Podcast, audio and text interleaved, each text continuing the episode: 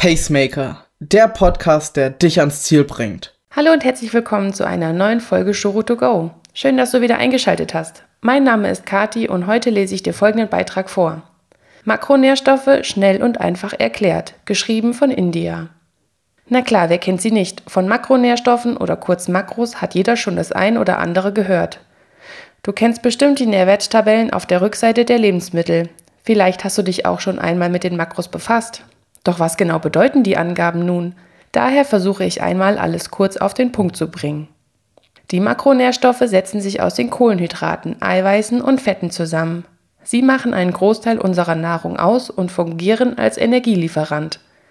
Damit Prozesse im Körper ablaufen können, benötigt er Energie, die er in Form dieser Makros zuführt. Bei dem Abbau dieser Stoffe wird Energie frei und kann zum Beispiel für die Verdauung und Muskelkontraktion genutzt werden. Makronährstoff 1 Kohlenhydrate. Sie machen den größten Teil der Makronährstoffe aus und sollten 55 bis 60 Prozent deines Gesamtenergiebedarfs ausmachen. Optimal sind zwei Drittel komplexe Kohlenhydrate und ein Drittel einfache Kohlenhydrate. Kohlenhydrate sind der wichtigste Nährstoff für unseren Körper, denn sie sind Ausgangsprodukte für die Fett- und Eiweißstoffe. Sie sind unsere Hauptenergiequelle und sowohl für die körperliche Aktivitäten als auch für unser Gehirn von Bedeutung. Zu den Kohlenhydraten zählen auch Zucker und man unterteilt sie in ihre Länge ein. Monosaccharide, zum Beispiel Glucose und Fructose, sind einfache Kohlenhydrate. Disaccharide, zum Beispiel Haushaltszucker und Laktose, sind einfache Kohlenhydrate. Oligosaccharide, zum Beispiel Raffinosen, findest du in Hülsenfrüchten und Fructane sind komplexe Kohlenhydrate. Polysaccharide, zum Beispiel Glykane wie Stärke, sind komplexe Kohlenhydrate. Es macht einen Unterschied, welche Art Kohlenhydrate wir zu uns nehmen. Wir unterscheiden hier zwischen einfachen und komplexen Kohlenhydraten. Alle Kohlenhydrate bestehen aus unterschiedlich vielen und unterschiedlichen Monosacchariden. Je länger diese Kette aus Monosacchariden ist, desto komplexer ist das Kohlenhydrat.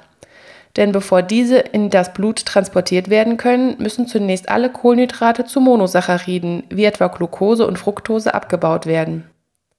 Einfache Kohlenhydrate, leere Kohlenhydrate, sind zum Beispiel in Weißmehlprodukten, Fastfood, Haushaltszucker und Süßigkeiten. Sie haben keinen weiteren Vorteil, außer schnell Energie zu liefern. Einfache Kohlenhydrate können schneller verarbeitet werden und gelangen rasch in den Blutkreislauf. Die Folge? Der Blutzuckerspiegel steigt schnell an, doch genauso schnell sinkt er wieder. Und da haben wir sie, die allbekannten Heißhungerattacken. Komplexe Kohlenhydrate hingegen baut der Körper nur langsam ab, was dazu führt, dass der Blutzuckerspiegel nur langsam ansteigt und du lange satt bleibst. Du findest sie vor allem in Vollkornprodukten und Hülsenfrüchten. Diese Produkte liefern zudem noch einige Mineralien. Besonders wichtig hier sind die Ballaststoffe. Diese befinden sich zum Großteil in pflanzlichen Lebensmitteln, können Wasser binden und quellen im Magen auf. Zudem verweilen sie länger im Magen und sorgen für ein langhaltendes Sättigungsgefühl. Energiegewinnung. Bei dem Abbau von Glucose wird Energie frei. Gehirnzellen, Nierenmark und die Erythrozyten sind auf den Glucoseabbau angewiesen, weil sie nur so Energie gewinnen können. Das Gehirn hat den Vorteil, dass wenn es zu einer Hungersituation kommt, es in der Lage ist, Ketonkörper als Energiequelle zu nutzen. Niere und die roten Blutkörperchen hingegen nicht.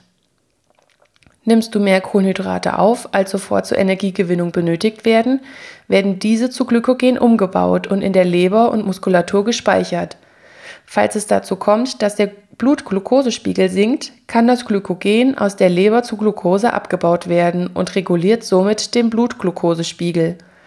Das Muskelglykogen wird zur Energiegewinnung nicht in das Blut abgegeben, sondern entweder anaerob zu Laktat oder aerob zu Kohlenstoffdioxid und Wasser abgebaut. Nach ca. 18 Stunden ohne Nahrungsaufnahme sind die Glykogenspeicher ausgeschöpft. Sind die Glykogenspeicher auch aufgefüllt, transportiert unser Körper die noch überschüssigen Kohlenhydrate in die Leber, die diese zu Fett umbaut und im Fettgewebe speichert. Bei einer Kohlenhydratunterversorgung wird Protein in der Leber zur Neubildung von Glucose genutzt, was zu einem Muskelabbau führt. Makronährstoff 2 Eiweiße Sie machen den kleinsten Teil der Makronährstoffe aus und sollten täglich ca. 15 bis 17 Prozent deiner Gesamtenergiemenge ausmachen. Davon sollten zwei Drittel pflanzliche und ein Drittel tierische Eiweiße aufgenommen werden. Grundsätzlich kann man dazu sagen, dass du ein Gramm Eiweiß pro Kilogramm Körpergewicht zu dir nehmen sollst. Möchtest du einen Muskelaufbau erzielen, kannst du bis zu 2 Gramm pro Kilogramm Körpergewicht aufnehmen. Grundbaustein für unsere Eiweiße sind die Aminosäuren. Von ihnen gibt es 20 verschiedene, deren Ketten in unserem Organismus vielfältig kombiniert und durch Peptidbindungen verknüpft werden können. Unter den 20 gibt es neun sogenannte essentielle Aminosäuren. Sie werden nicht vom Körper synthetisiert hergestellt und müssen deshalb mit der Nahrung zugeführt werden. Wie der Name sagt, spielen sie eine essentielle Rolle für den Aufbau von körpereigenen Proteinen. Durch die zahlreichen Kombinationsmöglichkeiten haben Proteine viele spezifische Funktionen, zum Beispiel Enzyme und Hormone zur Steuerung von Körperfunktionen, Transportproteine, zum Beispiel Hämoglobin, Strukturproteine, zum Beispiel Kollagen in Sehnen und Muskeln, Übertragung von Nervenimpulsen, Antikörper in der Immunabwehr. Überschüssige Eiweiße fungieren auch als Energieträger. Jedoch gibt es keinen speziellen Speicherort. Die Speicher sind sozusagen die Dinge, die der Körper durch Eiweiße aufgebaut hat. Bei einem Eiweißdefizit werden diese und vor allem unsere Muskulatur als erstes genutzt, um Eiweiße zu mobilisieren, da unsere Muskulatur der Hauptspeicher für Proteine ist. Biologische Wertigkeit, Qualität eines Proteins. Hierbei achtet man besonders auf die essentiellen Aminosäuren. Da die Aminosäurezusammensetzung der pflanzlichen und tierischen Proteine sich von denen der menschlichen Proteinen unterscheidet, vergleicht man also die Aminosäurenzusammensetzung der Nahrungsproteine mit dem Bedarfsmuster der Körperproteine. Je ähnlicher das Protein der Nahrungsquelle dem Körpereiweiß kommt, desto höher ist die biologische Wertigkeit. Für unseren Körper sind sowohl tierische als auch pflanzliche Proteine von Bedeutung. Daher sollte man, um eine optimale biologische Wertigkeit zu erlangen, seine Lebensmittel kombinieren. Gute tierische Eiweißquellen sind mageres Rindfleisch, Fisch, Eier und Milcherzeugnisse.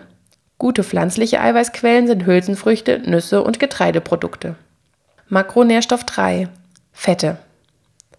Sie sollten 30 bis 35 Prozent des Gesamtenergiebedarfs ausmachen. Davon solltest du 10% essentielle Fettsäuren verzehren. Doch heutzutage sieht die Realität anders aus. Wir nehmen ca. 50% Fett durch die sogenannten versteckten Fette, die besonders in Fleisch, Käse und Süßwaren stecken, zu uns. Fette dienen als langfristige Energiespeicher, Depotfett. Sie liefern mehr als doppelt so viel Energie wie Kohlenhydrate und Eiweiße. Sie benötigen dieses Depotfett in geringeren Mengen für den Schutz unserer inneren Organe – als Wärmeschutz und nach Bedarf zur Energiegewinnung. Größere Mengen führen jedoch zu Übergewicht und einer zusätzlichen Belastung für das Herz-Kreislauf-System.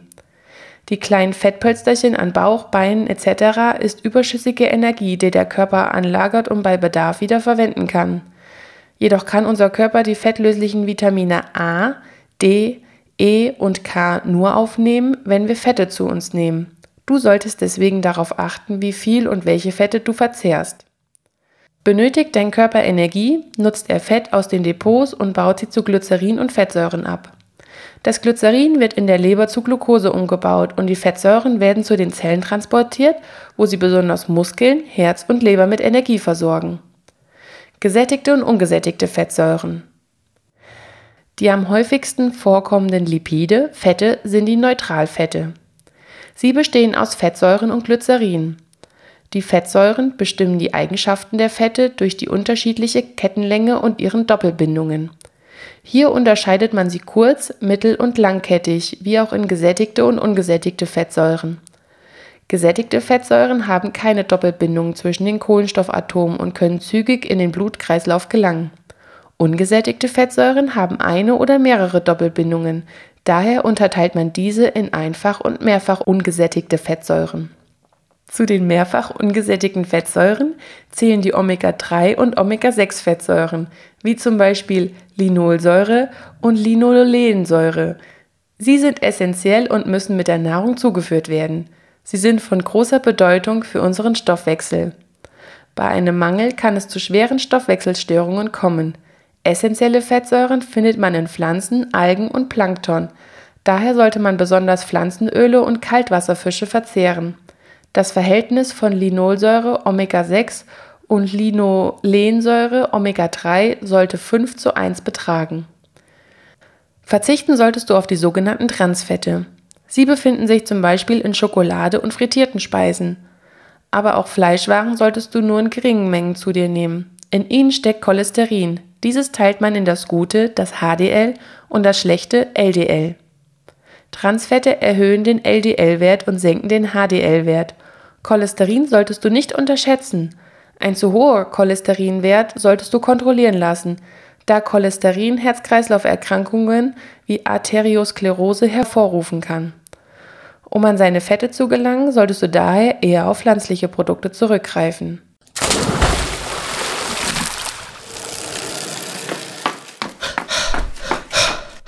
Pacemaker, der Podcast, der dich ans Ziel bringt.